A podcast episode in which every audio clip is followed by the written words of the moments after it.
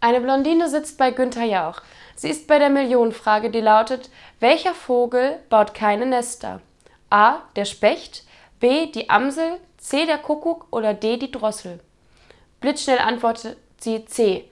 Alle applaudieren. Günther Jauch gratuliert und fragt: Haben Sie das geraten oder gewusst? Darauf die Blondine: Herr Jauch, jedes Kind weiß doch, dass der Kuckuck in der Uhr wohnt.